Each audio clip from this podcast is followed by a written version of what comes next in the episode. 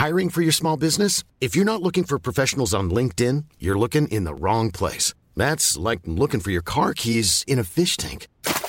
LinkedIn helps you hire professionals you can't find anywhere else, even those who aren't actively searching for a new job but might be open to the perfect role. In a given month, over 70% of LinkedIn users don't even visit other leading job sites. So start looking in the right place. With LinkedIn, you can hire professionals like a professional. Post your free job on linkedin.com slash people today.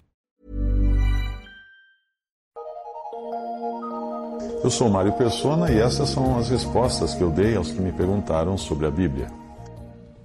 Você escreveu perguntando se Lucas 24, a expressão partir o pão, era a ceia do Senhor.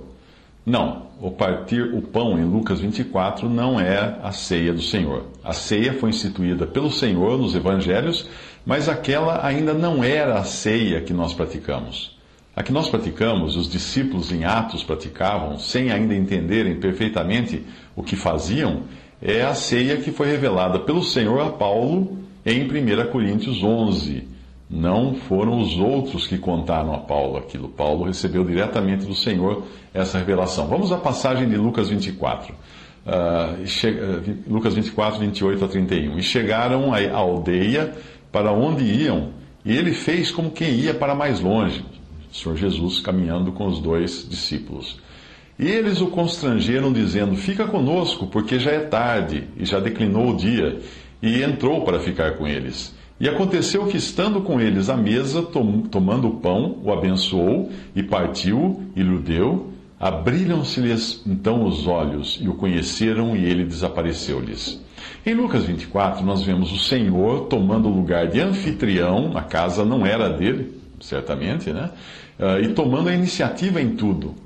Embora não seja uma reunião da igreja, aquela ali, porque a igreja nem sequer existia ainda, e nem, e nem, e nem era a ordenança da ceia do Senhor, nada é falado ali de vinho, apenas de pão, a cena é um bom exemplo do que acontece quando a Assembleia se reúne ao nome do Senhor Jesus para celebrar a sua ceia. É um, apenas um exemplo, não era ceia.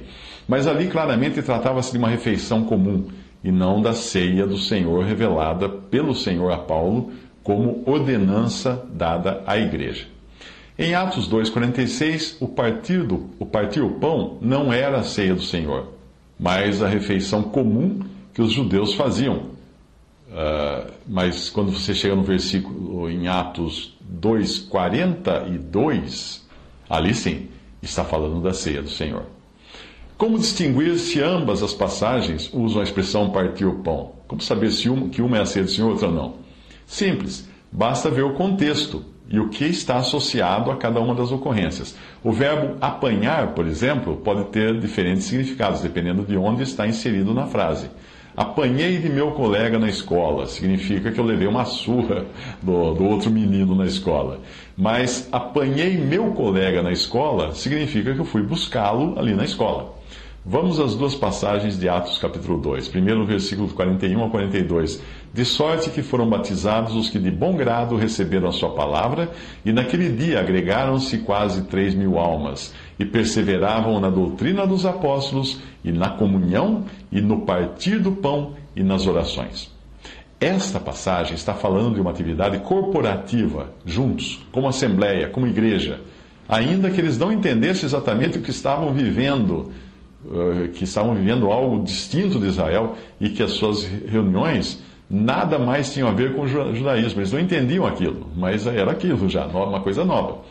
A verdade da igreja só seria revelada mais tarde a Paulo, como nós aprendemos de 1 Coríntios.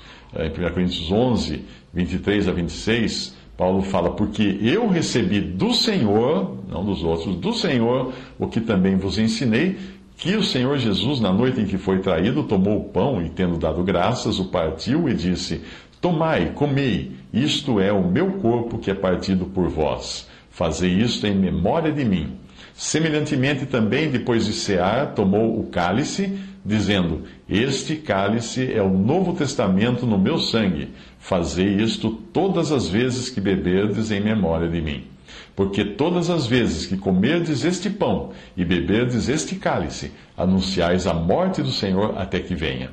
Não faria sentido dizer que perseveravam no partir do pão se em Atos 2, 41 e 42 a expressão indicasse meramente alimentação diária. Interpretar esse partir do pão, partir do pão como uma alimentação normal, seria como dizer que eles perseveravam em tomar café da manhã, almoçar e jantar, o que não teria qualquer importância e nem conexão com a doutrina dos apóstolos, a comunhão e as orações, que são as outras práticas nas quais eles perseveravam ali. Percebe? Portanto, é sempre bom entender que quando nós lemos Atos, estamos vendo um período de transição e não a doutrina dos apóstolos especificamente falando. Lembre-se de que Atos é a continuação do Evangelho de Lucas.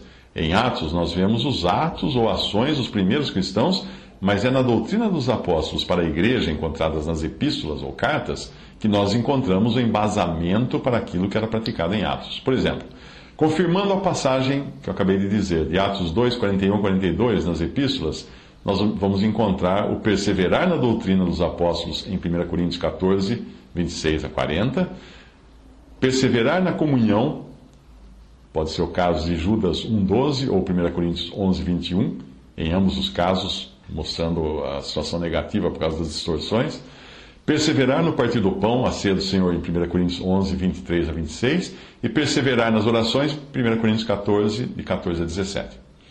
A passagem a seguir, que eu vou dizer a seguir, uh, ou que se segue aquela primeira, né, que vem a seguir daquela primeira de Atos, uh, obviamente fala dos costumes da vida diária. É diferente o caráter. Nesse caso, sim, o partir o pão refere-se à alimentação regular diária.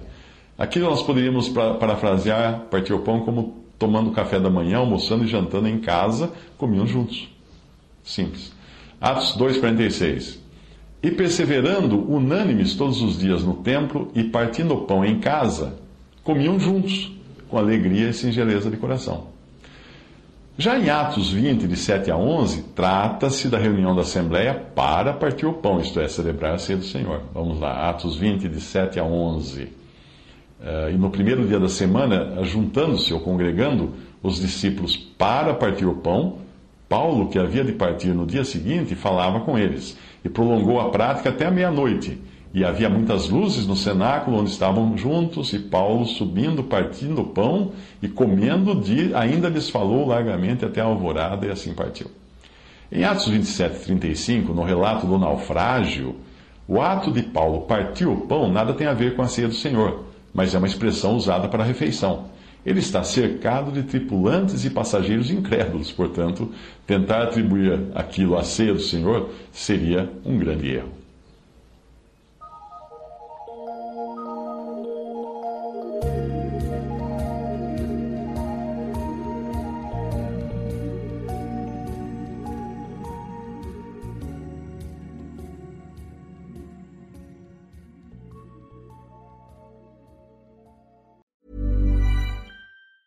Normally, being a little extra might be a bit much, but not when it comes to healthcare. That's why United Healthcare's Health Protector Guard fixed indemnity insurance plans, underwritten by Golden Rule Insurance Company, supplement your primary plan so you manage out of pocket costs. Learn more at uh1.com.